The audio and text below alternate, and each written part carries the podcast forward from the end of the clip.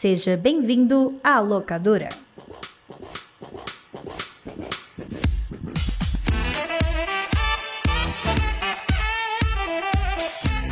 Bem-vindos ao Locador do Nicolas, a investigação ordenada e sazonal do audiovisual internacional. Gostaram do meu flow? No Flow, por onde você passa show, pô. Sem datar este episódio do Rude, né? Ninguém pode saber que gravamos em 2014. É o multiverso, pô! Multiverso! Multiverso. Estamos aqui fora de temporada. Nosso cheat day, nosso dia do lixo, da dieta, pra falar sobre coisas que não é lixo, na verdade. Sobre coisas maravilhosas, que no caso é cinema. Cinema de animação. É, estou aqui com o Rudinei. O Rudinei que está animado pra falar sobre essa animação. Eu estou super animado. Eu sou Roberto Dinei e há quatro anos eu tenho sido o único podcaster no Brasil. Quem também está animado é PJ Brandão. Na verdade, não. Eu Estou com muito sono, estou cansado, tal qual se eu estivesse no ano de 2099.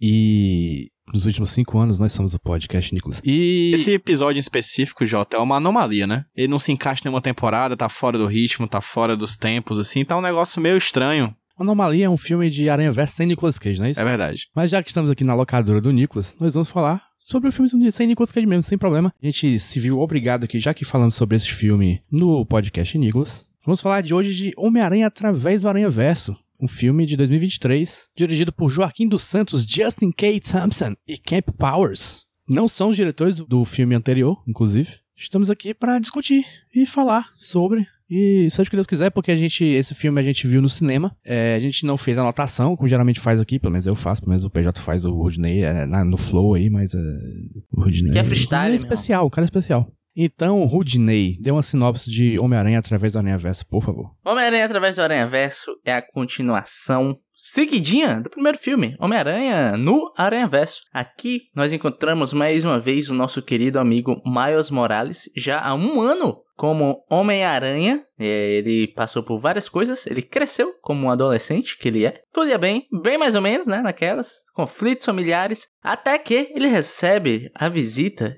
de uma amiga do passado. Gwen Stacy, não precisa ser mistério, a gente sabe que é. Aí, tudo vai pro caralho. Quando ele é introduzido ao conceito do multiverso, do Aranha-Verso. Por favor, sinopse, eu não sei se eu consegui condensar esse filme. Você condensou bastante, inclusive deixou muita coisa de fora que é meio importante, mas tudo bem, é assim, é, é sinopse essa porra aí mesmo. PJ, aproveitar que tu tá com sono, quero te perguntar, impressões gerais. Filmaço, cara. Eu gosto muito do primeiro. O primeiro provavelmente é um dos meus filmes de super-herói favorito da história, porque é um dos meus filmes favoritos da minha vida. E esse segundo, cara, é, eu tenho uma sensação estranha de que eu gostei até mais do que do primeiro. Tipo assim, o primeiro é perfeito, o segundo é tal qual o pretérito, é mais que perfeito, sabe? Eu assisti esse filme e fiquei encantado. Eu, eu não conseguia desgrudar o olho da tela porque qualquer piscar de, olhar que eu desse, eu sentia que eu tava perdendo uma obra-prima, assim, um frame que é uma obra-prima. Esse filme é incrível e eleva muito o que já foi dito sobre o primeiro, que era essa, essa sensação, essa tentativa dos diretores de que em qualquer momento do filme, se você pausasse, você teria um ótimo wallpaper. Se fosse só bonito, já seria incrível, mas a história é tão bacana e te prende tanto do começo ao fim de um filme longo de 2 horas e 20 que quando você termina, você diz: Caramba, quero mais. Me dê papai. Rudney, me dê impressões gerais também. Começando pelo seguinte, desde do tempo da pandemia, né? Vocês lembram? A gente passou um tempo trancado em casa e o cinema também acabou, né? Sendo um divertimento ceifado de nossas vidas. Eu conseguia lembrar o último filme que eu tinha visto na vida até esse ano em cinema, que foi Bacurau em 2019. Foi a última vez que eu tinha pisado no cinema. Eu voltei para assistir o já clássico Dungeons and Dragons, né? Clássico atemporal. Clássico atemporal. Filmaço, e não estou sendo irônico, realmente é um ótimo filme. E me bateu muito uma sensação, assistindo esse filme, de que, tipo, caraca, como cinema é legal. Não cinema, a arte, mas o cinema, o local, o ambiente cinema é legal. Como é legal você estar nessa sala que te transporta para aquela tela de filme e você está ali para assistir o filme. Porque assim, é, quando a gente vai assistir alguma coisa pra gravar aqui, a gente, pelo menos eu, o JP faz anotações, eu vou gravando o filme na minha cabeça. Eu assisto o filme com outro olhar. Eu posso curtir o filme, mas eu não tô lá só para assistir o filme. Porque, pô, eu tenho que formar opinião, tenho que pensar em coisas pra falar aqui na hora de gravar e tal. E foi muito legal assistir esse filme porque eu fui lá para assistir o filme e é isso. Sentar e me divertir e ter essa sensação legal que arte causa em você. É tanto que esse episódio de hoje vai ser um pouco estranho de gravar, porque eu não consegui pensar sobre esse filme ainda, sabe? Eu gostei tanto que eu esqueci que eu tava vendo um filme, uma obra com diretores, roteiristas, tem corte, tem animadores, tem uma equipe de produção por trás. Estou vendo o produto. Não, eu estava apenas consumindo uma história. Então eu não consegui formar um pensamento analítico até agora desse negócio, mas eu só sei que eu amei. Você viveu um momento, né, Rudy? Eu vivi O um momento tem dessas, né? Carpe diem. Bom, eu, ao contrário de vocês, tô brincando, não tenho que falar mal desse filme. Mentira, tenho sim, mas nada é, que completamente estrague o filme pra qualquer pessoa. O Aranha Verso pra mim é o primeiro, né? É um dos meus filmes favoritos também, possivelmente o meu filme de herói favorito, no mínimo top 3, junto de Homem-Aranha 2, jun- inclusive. Olha E qualquer outro filme aí que eu não tô lembrando agora. E eu tava esperando pacientemente este filme, porque era pra ter estreado ano passado, mas a- aconteceu esse negócio aí da, da pandemia, né, que chama? E aí estragou meus planos aí. Mas estava aí na, na- no hype, fudido, desde final de 2018. Que apesar do filme ter estreado em 2019 aqui no Brasil, eu vi, eu consegui ver no final de 2018. Acho que o PJ também, talvez Eu hoje também, numa cabine de imprensa que a Sony fez aqui em Fortaleza. Pois é. Eu fui assistir no exato mesmo cinema, e eu acho que na exata mesma sala que eu assisti o primeiro dois. Olha aí. Sabe o que isso quer dizer, né? Nada. Exatamente. E aí eu tô aí, né, nesse, nesse hype desgraçado desde essa época. E aí, o que, que eu posso dizer? Cumpriu, né, porra? Essa é outra sensação legal, né, o JP? Você está no hype, e o hype é real. Porra, demais. Eu, eu digo mais quando o hype ultrapassa o que você tava esperando. Porque esse filme parece que. O primeiro é um. É uma beleza, né? Em tudo, assim. Esse ele vai pra outros lugares, extrapola de um jeito que eu terminei o primeiro dizendo: pra onde vai isso aqui? E eu sabia que tinha muita coisa pra ir. A ideia do Homem-Aranha, Miles Morales, sair do seu universo para ir pra outros universos era razoável demais. Era, você esperava que isso acontecesse numa sequência. Só que o filme é tão mais do que isso. Ele pega outros focos narrativos, ele se dedica a outros personagens. Inclusive, ele dedica muito tempo ao Gwen Stacy, que é uma personagem encantadora. Você pensa assim, pô, massa, tem, tem pra onde ir depois do primeiro. Só que ele vai e ele vai muito além. assim. Eu esperava metade desse filme. E esse filme me entregou a- tudo que eu esperava e ainda me entregou mais do que eu esperava. E eu fico ansioso pro futuro. Porque eu continuo com esse sentimento. Meu Deus, pra onde é que vai isso aqui? Você falou uma palavra aí, o PJ, chave pra mim, que é metade. O hype cumpriu? Cumpriu. Só que é só metade da porra de uma história. e isso me quebrou, cara. O foda é essa tendência, né, velho? Esse ano já tivemos aí, pelo que dizem, o Velozes Furiosos 10 fez a mesma coisa. Só que ainda pior, porque aparentemente ele termina numa cena de ação. Tipo, ele interrompe a cena de ação no meio. Pô, peraí, mete João Kleber mesmo assim na cara dura. Isso aqui é família. Próximo episódio. tipo isso, tipo isso. E teve outro também. Ah, vai ter o Missão Impossível. Meu Deus, é Sete, parte parte 1. um, né? Ah, não. Exatamente. É. Mas é uma tendência que já vem dos Jogos Vorazes, é uma tendência Jogos que já vem do Harry tinha, o Potter, é uma... O Através do Universo me pegou muito, porque a grande questão desses filmes é porque era claramente caça-níquel de esticar a história, inclusive que não tinha pra que esticar, né? Tipo, o Harry Potter, o último filme que virou dois, meio que você percebe nos filmes ali que, tipo, não precisava, cabia a história que tinha pra contar. Então ficam várias barrigas, fica uma coisa meio encheção de linguiça, enquanto esse, o sentimento que eu tive particularmente, né, Jota? Não sei se é o mesmo de vocês, é de que, caramba, ainda tinha tanto a ser contado. Não, eu não tive essa sensação, não. O Harry Potter é o único que eu defendo, inclusive, porque quando eu li o livro antes de de existir os filmes, eu pensei, isso aqui não, não cabe num, num filme só nem a pau. Eu previ que o Harry Potter ia ter três filmes. O que eu defendo é Crepúsculo, porque o Amanhecer Parte 1 é o filme mais constrangedor que eu já vi na minha vida, então eu fico muito feliz, porque se só fosse só um filme, talvez eles não deixassem, por exemplo, a cena em que o Jacob discute com o Edward sobre como é que vai ser a lua de mel dele e da, da Bella na frente de toda a sua alcateia. Mas enfim, eu acho legal a gente já pular essa parte, porque eu vi poucos comentários sobre esse filme, mas eu sinto que é o ponto de maior crítica de geral. Eu, por exemplo, não gosto.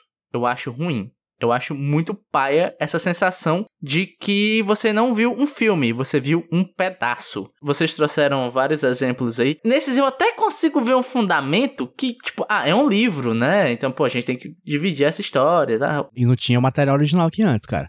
Inventaram a história É, do pois zero. é, vamos acabar desse jeito. E me incomoda muito essa sensação de. Sabe? De corte seco e. Ah, acabou. É isso aí. É Blue Balls. Eu tive essa mesma sensação assistindo Duna. Duna parte 1. Eu já sabia que era parte 1, beleza. Mas o final de Duna. Não, o Duna parte 1 ninguém sabia, era ainda pior. Isso, aí o cara dá um tiro no sabia. escuro pra ver se o estúdio aprovava, basicamente, né? Mas assim, o Uhum. que me incomoda é isso. Que não é um final. Parece que você não viu um filme, você viu um ato ou dois atos de um filme, sabe? E me incomoda muito isso. E aqui me incomoda ainda mais porque, cara, você não está adaptando nada, tá partindo do zero essa história. Você poderia ter acabado de outra forma. Foi claramente uma escolha estética que os caras fizeram porque eles queriam que fosse assim. E assim, eles fazem o que quiser, eu acho que eu quiser e eu acho ruim. Use sua liberdade de expressão, Rodrigo. É isso aí. Como eu conseguiria defender este final? Já estamos muito no final, já já a gente, A gente volta, né? avança aqui, mas é, já já a gente volta. Mas como eu consegui defender? É se você partir do pressuposto que o filme não é do mais assim da Gwen, que aí você consegue realmente desenhar um arco completo, certo? Eu acho que tem a ver, só que eu acho que não foi o intuito inicial, não. Eu acho que realmente a escolha foi uma escolha de, de amplificar o que os personagens estavam querendo fazer e dar mais tempo ao tempo, dar um pouquinho mais de tempo de tela para certas questões, como por exemplo a evolução do vilão, do Spot, né, do, do Mancha, que é um personagem que inicia-se ridículo, só que é um personagem que ele vai crescendo com o passar do tempo e vai se tornando o grande vilão pro arco final. O Miles é meio que coadjuvante mesmo na trama, e não é tanto protagonista. Mas ao mesmo tempo, eu acho que é exatamente o que o Rudy falou. Eu acho que é um- uma quebra de fato, expectativa, e aí realmente vem os pontos de divergência, né? Quem se incomoda, quem não se incomoda. Eu, de fato, eu não, não me incomodei. Como eu falei, né? O sentimento que eu tive é de, caramba, eu vi tanta coisa, e ainda há tanta coisa a ser dita,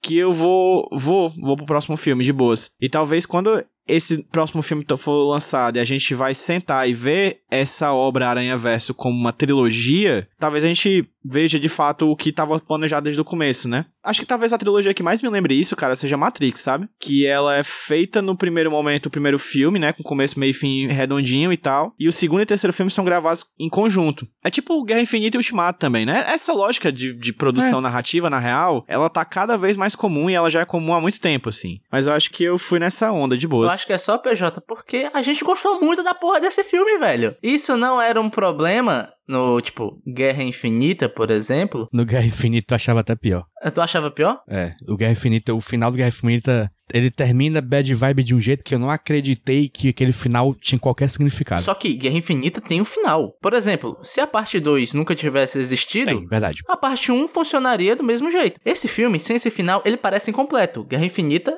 não. Duna, terminando daquele jeito, parece estar incompleto. Por exemplo, sabe? Só que Duna tem sete livros pra ler, eu comprei a porra dos sete, tá ligado? E agora eu vou ter que esperar o outro. Eu sinto que, mais do que uma escolha narrativa, é uma escolha quase que pensando no público, pra você segurar a audiência. Tipo assim, gente, e olha só o que vem por aí, hein? Hã? Um cliffhanger, né? O famoso Pô, cliffhanger. faltou um, faltou um no próximo É, episódio. pois inclusive. é. Eu vi uma review do meu querido amigo Gabriel Pinheiro, que ele falou assim, ó, é muito corajoso um filme de 15 minutos e depois uma, uma cena pós-crédito de duas horas, tá ligado? E meio que pode definir como é a experiência do filme. Só que eu acho que essa é a minha maior mácula com o filme, esse final. Porque de resto, eu não consigo agora pensar em nada que me incomodou. Na real, durante todo o filme eu ficava boca aberta a, a todo momento. É extasiante, né? Você fica abismado. É, porque visualmente, cara, eu tô tentando não entrar na parte visual porque eu acho. Porque é muito fácil, né? É, pois é, cara. Mas o lance pra mim, mais do que o visual, tipo assim, ah, cenas bonitas, coisas bonitas, encher os olhos, massa. Só que o que faz esse filme ser memorável pra mim é porque além dele ser bonito, visualmente bonito pra caraca, impressionantemente bonito de você ficar boca aberta, tipo assim, você está vendo um espetáculo, brother. É eu me importar com cada bonequinho que tá ali na tela. Exato. Eu me importo com o Miles de um jeito que eu queria colocar ele num potinho. Eu queria ser brother do Miles, tá ligado? É muito aconchegante. E tem uma coisa que me incomoda muito em outros filmes, principalmente da Marvel, a Marvel anda fazendo muito isso, é o momento do aplauso, sabe? Por exemplo, a galera gosta do Homem-Aranha lá, do Tom Holland, que tem os outros Homem-Aranha. Como é que é o nome? É, sem é volta pra o... cá. Você volta pra casa. Eu acho esse filme terrível, eu acho horrível. Uma coisa que me incomoda muito é a sensação de colocou um, um ator em cena. Ele vai passar 5 segundos sem falar nada, que é o tempo de. É o Sou Fã, Quero Service. Exatamente. Essa ceninha desse jeito que tá jogada, você sente que é só pra gritem. "Ah!" né? Nesse momento, sempre que aparecia uma carinha conhecida, eu não sentia essa vontade de, ah, eu sentia, tipo, caraca, eu estou vendo quase que um amigo meu, sabe? Dá vontade de abraçar essa pessoa e falar, pô, cara, como é que você tá há tanto tempo? A cena que o Miles encontra a Gwen pela, reencontra a Gwen pela primeira vez é muito tocante porque você tá igual os dois, tipo, meu Deus, como você tá? Como é que tá a vida, sabe? Eu me sinto tão próximo desses personagens que eu sinto o que eles estão sentindo, a saudade que eles estavam sentindo, a saudade que eu estava com eles. Eu queria estar sentadinho de cabeça para baixo falando com, da vida com eles, tá ligado? Então não é o grito pelo grito, é o grito que você se emociona porque o filme te passa uma emoção. Você se importa com cada personagem, você quer saber da vida de cada personagem, você quer saber como ele está. Porque você se sente ligado a essa história porque você está ligado aos personagens. Isso, e com certeza é melhor até que o primeiro filme. Uhum. No primeiro filme tem aquele grupinho principal, mas a gente se importa mesmo com o Miles e com o Peter e com a Gwen. Aqui, aqui a gente gosta de todo mundo, a gente quer saber de todo mundo, quer que todo mundo se dê bem, se abrace no final. A gente não quer que o Miguel bata em ninguém. A gente quer que ele seja amiguinho. É muito difícil, eu vou tentar fazer o exercício reflexivo de falar visualmente do filme sem apelar só pro caralho, é bonito demais que acho que as pessoas que estão ouvindo a gente já devem ter notado que a gente acha realmente isso. Mas acho que tem duas coisas que eu acho que eu queria pontuar bastante, uma que já tem no primeiro filme e uma que tem nesse. Que nesse filme específico, diferente do primeiro, existem certas cenas banais Uhum. que são tão bem construídas, narradas e visualmente mostradas que é um negócio muito impactante. Vou retirar o que eu disse. Isso também tem no primeiro. Sabe aquela cena, por exemplo, que tem o Miles Morales conversando com o Peter Parker sobre o pendrive? E o Miles tá conversando com o Peter e ele tá aprendendo a andar na parede. E aí a câmera gira e fica de cabeça para baixo, na horizontal, etc. Tipo, aquilo nesse filme parece que é levado a uma terceira ou quarta potência. Tem uma cena extremamente banal da Gwen conversando com o Miles na frente de tipo um espigão, assim, de uma torre da, de Nova York, assim. Tem tipo um, uma coisa assim, vertical pra frente. A câmera vai seguindo ela e a cidade de Nova York vai ficando de cabeça para baixo enquanto ela gira em torno desse negócio. E o cabelo vai sendo dela, vai indo para cima pela gravidade. O rostinho, né, PJ? O rostinho fica assim, ó, tipo, puxadinho, né? Fica, é, Puxadinho. puxadinho, É pra, doido, pra, pra cara. cima. Essa conversa é. E aí, Rude, beleza, cara? Como é que tu tá? Não, velho, tô bem, beleza. Só, sei lá, o trabalho, não sei o que, não sei o que, tô Que procurando, não sei trabalho, PJ? que. Você tá Ah, deixando o- triste, eu tô desempregado, porra. E as minas lá, foda, man. Então, é uma, uma conversa banal, cara. Uma conversa boba. Você fica de olhos assim, lacrimejando porque é lindo. É lindo, é lindo, tudo é lindo nesse filme. E falando nessa coisa da beleza, que também tem no primeiro filme, é, obviamente, a diversidade de estilos. Que a gente falou isso quando a gente falou do Aranha Verso no podcast Nicolas, e aqui ele vai além. Porque se naquela época a diversidade de estilos era do Core, do grupo de seis ali personagens que vieram de diferentes multiversos, aqui, meu amigo, você tem um multiverso inteiro. Você tem, por exemplo, um abutre do renascentista, que é realmente uma pesquisa de estilo, saca? De como era a arte renascentista, de como é a arte punk, de como é uma arte indiana, como é que são as cores, quais são os usos. E aqui, cara, repito, é muito absurdo como eles fazem isso no primeiro filme de forma harmoniosa. E nesse, eu juro por Deus que eu não sei, assim.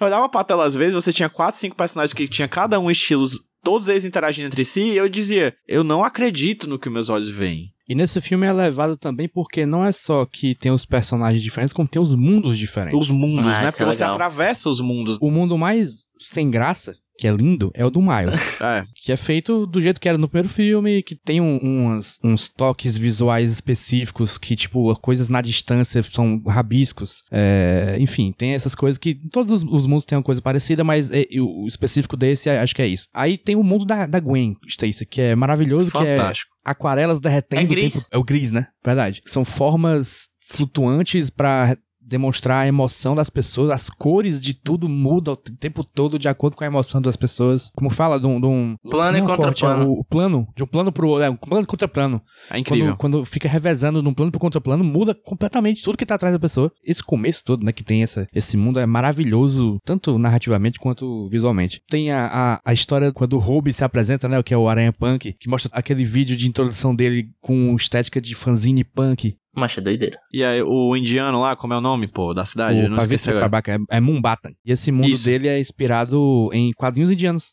aí. Também tem o, o do 2099, que eu não sei se vocês perceberam que tudo no. Tanto no, no Homem-Aranha 2099 quanto no cenário dele, tem rabiscos pra além das formas, né? Tem tipo linhas retas, tipo, pra cima. Porque é baseado em desenho arquitetônico futurista. Acho que é um artista só que fazia esse tipo de desenho e usaram isso no estilo. Dá pra ver o, o- as linhas guia, tanto no rosto dos personagens como no- no- nos prédios. É o nível de, de atenção a detalhe que eu acho que. Não que ninguém tenha tido esse nível de atenção a detalhe, mas é que nunca teve tanto detalhe pra ter um- esse nível de atenção em um filme de animação antes, que, eu- que eu me lembre, assim. Possivelmente o filme de animação mais bonito do mundo.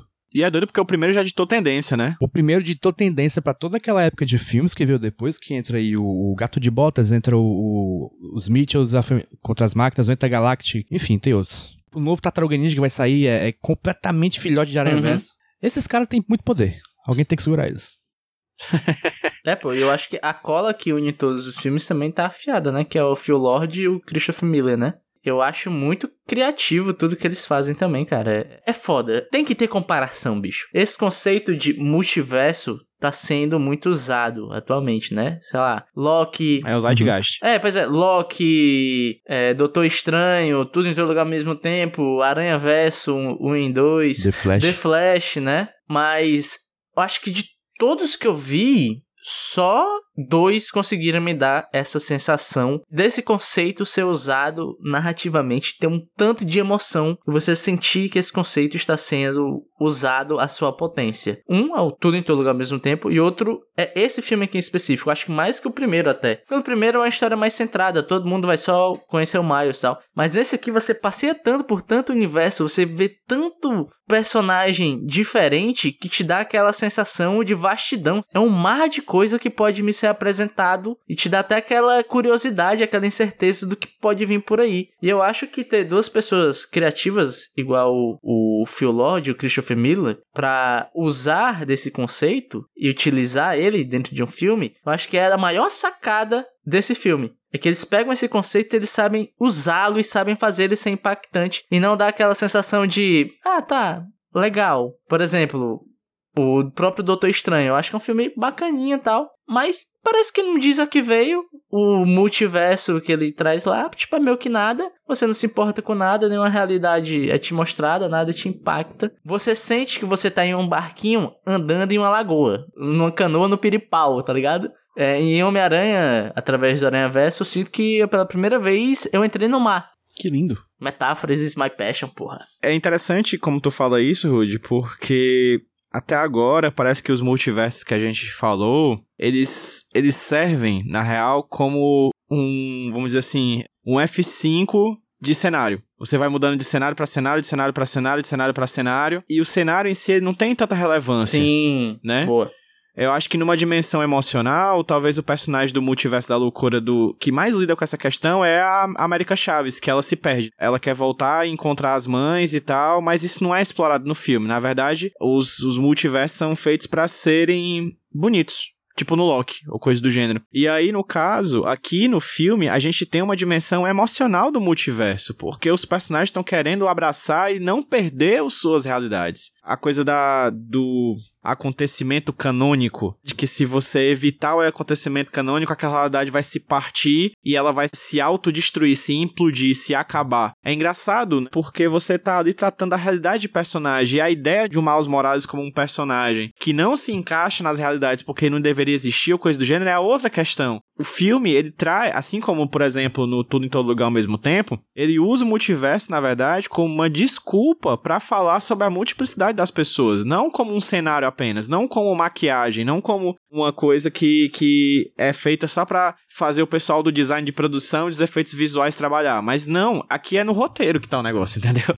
Enfim, em tudo que é emocional, em tudo que faz o filme ser emocional, o multiverso ele não é uma desculpa, ele é central pra questão da emoção. Porque ela representa também o transicional dos seres humanos, as questões de mudanças, de migrações, de misturas. Então eu acho interessante como o multiverso aqui não é uma desculpa pra fazer cenário bonito. Ele é, na verdade, o centro emocional da questão. E é um filme sobre pertencimento. Sim. né? Então, tipo, que melhor pra representar o pertencimento do que o seu mundo, né? Exato. Cada um tem o seu próprio mundo. E cada qual se sente meio deslocado. Às vezes expulso do seu mundo, como a Gwen Stacy, que é expulsa de casa. É dito, al- al- alguém é dito que você não, não cabe em algum lugar. Então essa coisa do pertencimento tá o tempo todo no filme e nada mais interessante do que essa metáfora, né? pra contar essa história, como vocês muito bem falaram. Falando em Gwen Stacy. Melhor boneco. É, pois é, acho, acho que tá na hora de a gente falar mais de boneco, né, pô? Vamos falar mais dos bonecos. A gente falou muito do Miles Morales, mas há um panteão de outros bonecos interessantes. Isso.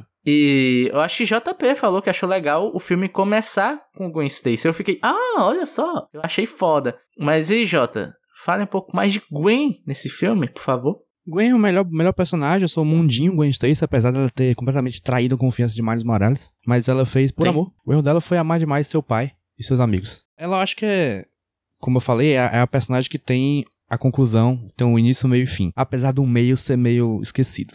Uhum. Ela tem muito destaque no começo, muito destaque no final. Que até é uma coisa que eu acho que faz com que o Miles não, não se desenvolva tudo que podia desenvolver no filme. Mas se for pra desenvolver a Gwen, tá tudo bem.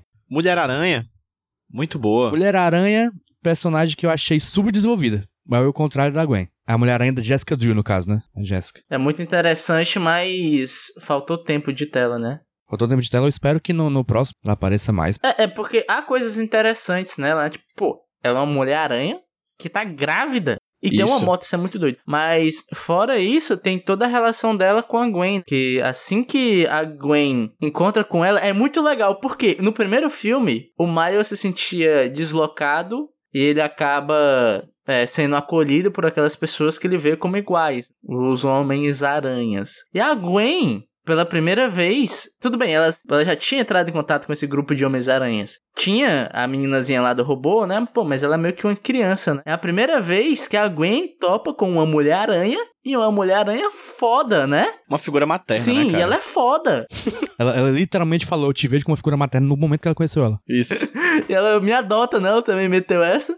Então Foi. é muito legal a reação dela, porque, tipo, não é só a piada. Tem um negocinho ali por trás, né? De como ela. Aqui eu me sinto abraçada por essa galera aqui, mas pela primeira vez estou vendo um norte de uma mulher que eu quero ser. É muito doido isso. Uhum. Mas eu acho que talvez o, o outro personagem mais interessante seja o Miguel. Eu acho foda.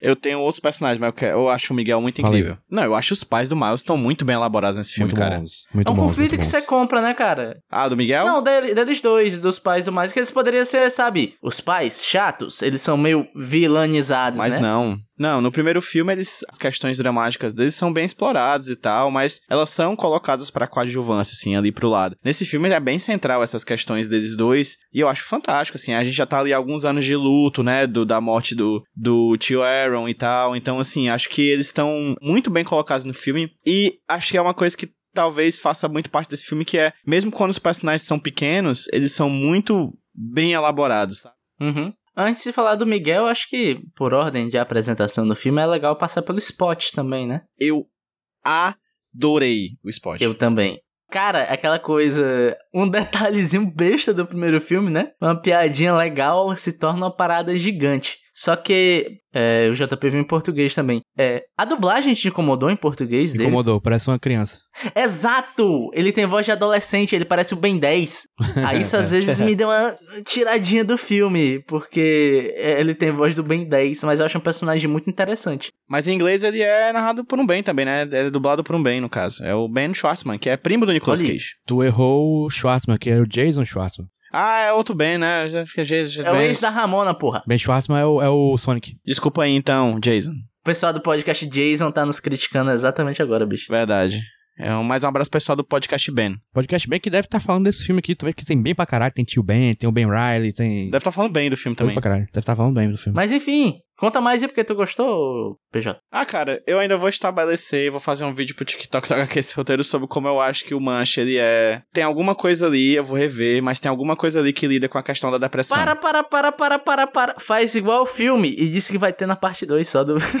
Ah, pronto, vai ser isso então. Na parte 2 desse podcast, eu falo mais mais de brincadeira. É, eu acho realmente que tem alguma coisa ali representacional dessa coisa do buraco que tem dentro da gente, que vai tomando conta da gente até que nós nos tornamos mais um buraco. Eu acho que tem essa lógica ali presente em algum canto. As ce- repito, as cenas dele que ele aparece são memoráveis. ah, ele explorando próprio poder é uma coisa muito incrível. E o final que joga pro próximo filme, eu, eu tô muito ansioso realmente pra vê-lo como, como vilão, porque eu acho que ele é um vilão ele se inicia bobo por causa daquela mancha dele. Aquela mancha vai tomando conta dele, todo mundo toma conta dele como se ele fosse bobo, mas na real é uma coisa que vai consumindo ele com o passar do tempo. Essa raiva, essa angústia, esse ódio que ele tem pelo Homem-Aranha, consome ele ao ponto dele não ser mais consumido, ele se tornar a própria raiva, dele se tornar a própria angústia, dele se tornar o próprio buraco, que era só um pedaço dele, agora é ele todo. Então acho que tem alguma coisa ali sobre descontrole emocional, depressão, que um dia, tenho certeza, eu vou conseguir compilar a motivação dele não é só por ele ter virado um, um, um homem completamente da pele completamente branca com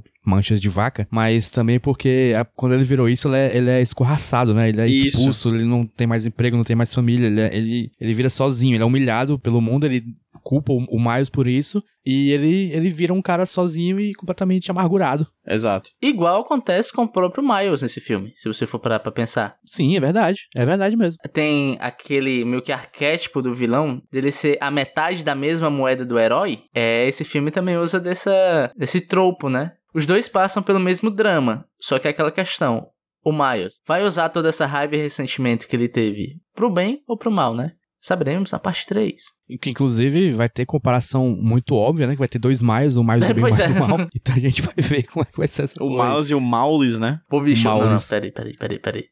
Elon Musk provavelmente já matou o Twitter no momento que esse episódio tá sendo saído. Mas aquela tirinha que é tipo Miles Morales quando encontra o Kilometer em Morales, ele tipo, uou! É, sim, bicho. Eu amo, é, eu amo. Kilometer em Morales é muito bicho, bom, isso é muito foda, velho, caralho. Muito foda. Porém, eu acho que o Mancha aparece até pouco. Podia aparecer mais. Porque tem um momento do filme que ele dá tchau. É, o momento que é introduzido o Miguel, né? Exatamente, dá lugar pro Miguel brilhar. Que é foda! É foda, né? Porque ele só aparece metade do filme, mesmo assim, ele é bem, bem desenvolvido, você entende qual é a dele. Não necessariamente compra a dele, né? Que eu acho que é, ele, ele tá muito também tomado por um, um... Um rancor, né? um rancor, um rancor uhum. fudido. Acho que ele, talvez ele culpe a si mesmo e ele quer com isso controlar o que as pessoas fazem. Ele exige de si e dos outros coisas impossíveis. Uhum. Ele é vilão? É vilão, né? Ou é só um antagonista? É, eu acho difícil chamar até qualquer um de vilão nesse filme, sei lá. Até a Gwen é meio é, vilã, pois né? é, se você for parar pra pensar, né? Há, há, uma quebra de confiança ali, de todo mundo. O final do filme, o filme acaba com todo mundo é. um pouco quebrado. Mas o que eu gosto do Miguel, além do visual, que eu acho puta que pariu, sabe? A presença dele em cena é muito impactante, brother. Ele é muito maior que Sim, os outros. Sim, e o jeito que ele é enquadrado, a primeira cena, né, que ele aparece, salva a Gwen, e a Gwen vai falar com ele, ele é muito maior que a Gwen, e o visual dele é muito massa. Porra, a ceninha lá do final, que é ele chegando no universo do Miles, e tem uma placa de Welcome em vermelho, e tem uma cena que hum. é uhum. ele, a Mulher-Aranha e o Ben Riley perfilados assim em cima do prédio e tá tudo vermelho, as listas, a roupa dele tá brilhando quase que o neon. O bicho é muito foda, cara. É impactante visualmente. É tão impactante que o tema dele também é foda, bicho. Com dois.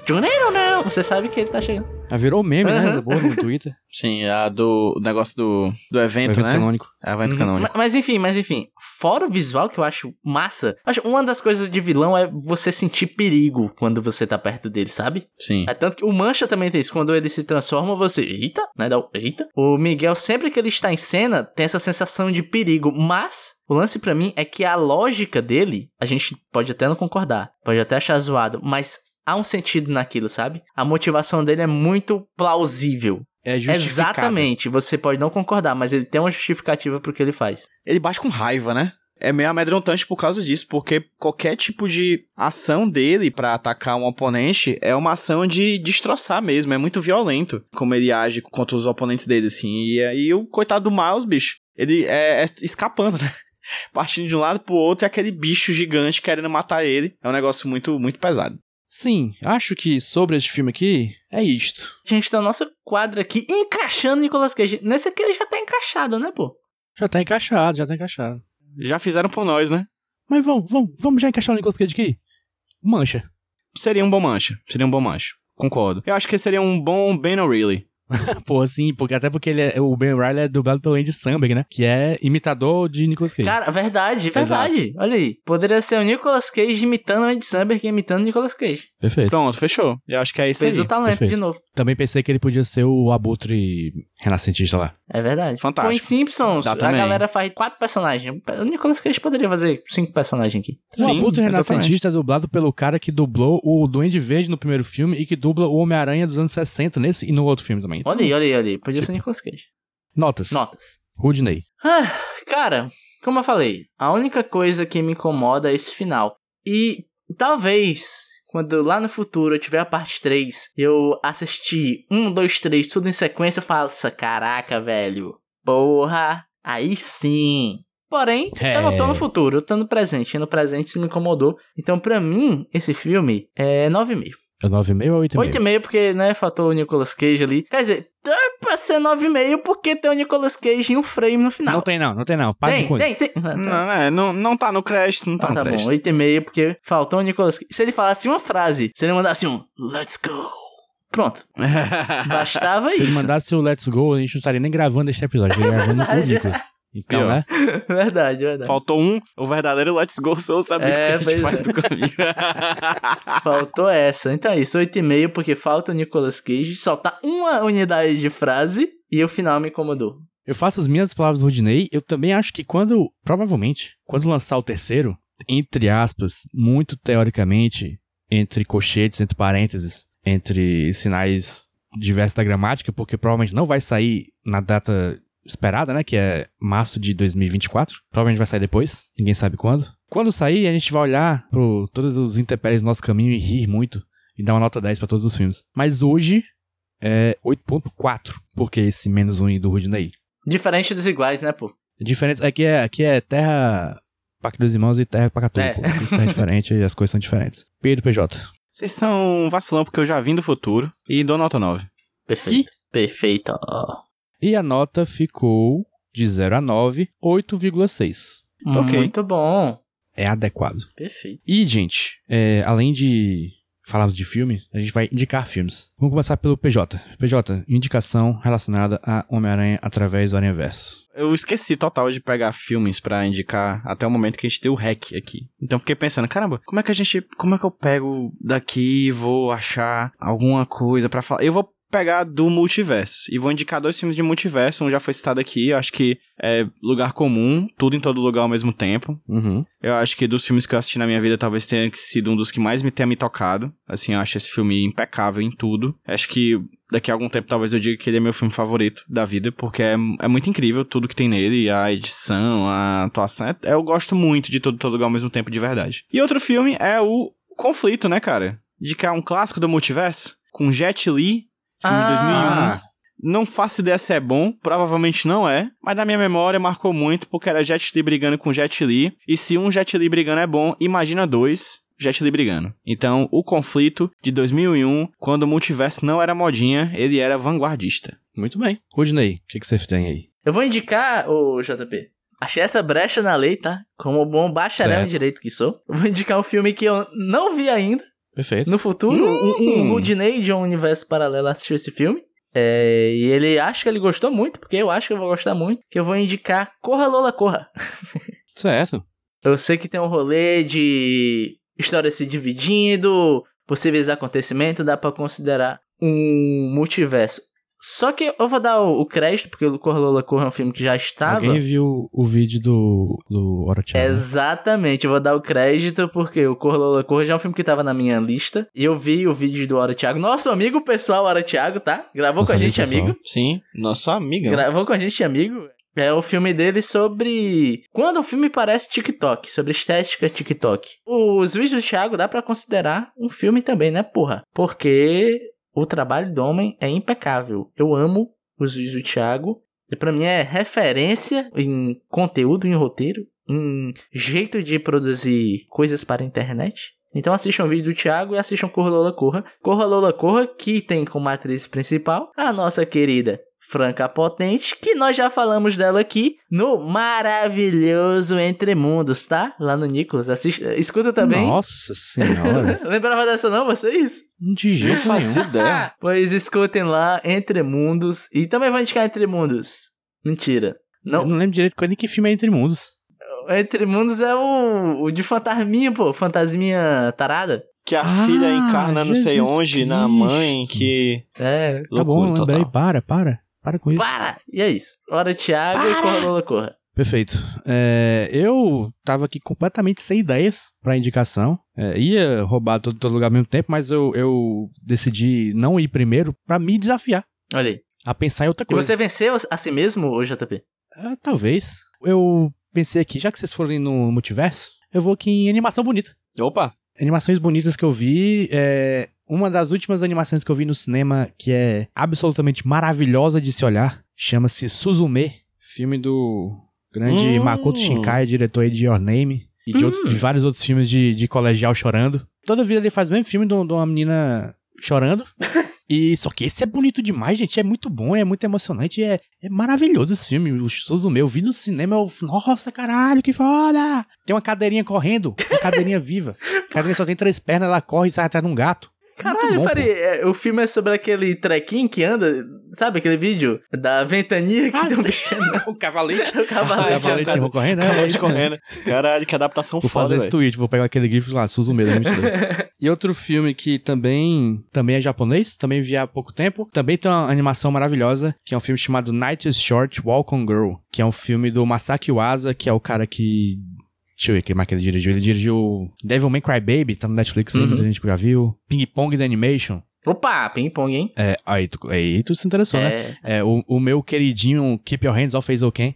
O meu queridinho também. Bom, Ele fez o Night is Short Walk on Girl, que é meio que uma continuação barra spin-off de uma, uma série de anime que é Tatami Galaxy. Só que esse que você pode ver independentemente é sobre uma menina que que resolve dizer sim pras coisas numa noite e várias coisas acontecem com ela, várias coisas malucas e, e uma animação completamente viajadaça e muito bonita e é foda. Foda. Assistam. é o filme do Jim Carrey, né? Olha lá, o filme do Jim Carrey, sim senhor. É tipo o Sim Senhor, só que se fosse o personagem principal fosse a Amelie Polan.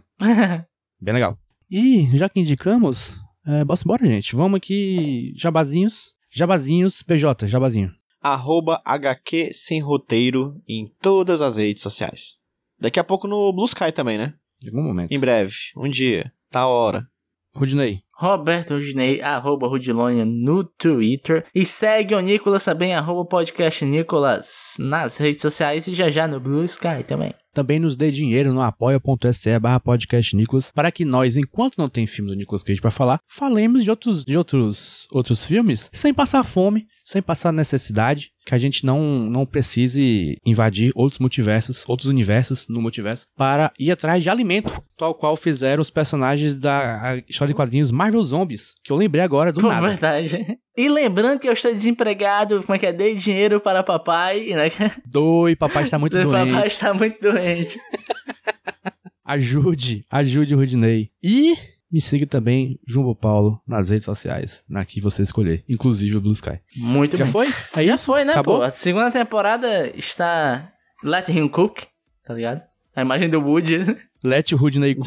é, pois é, calma. Já está em minhas mãos. Estamos em pré-produção e já já está no seu ouvido. Calma! Vai ainda, ter- ainda vai ter mais uns episódiozinhos soltos aqui pra ocupar seu ouvido sobre alguns filmes, tá ligado? Isso, tem um filme que a gente quer falar, filme grande, Sim, um filme rosa. cor de rosa. Enfim, Mas vai ter coisa aí. Aguardem. aguarde. Enquanto você aguarda, não vamos dizer qual é o próximo filme. Você vai ter que esperar. Sim. E tchau. Tchau. Tchau!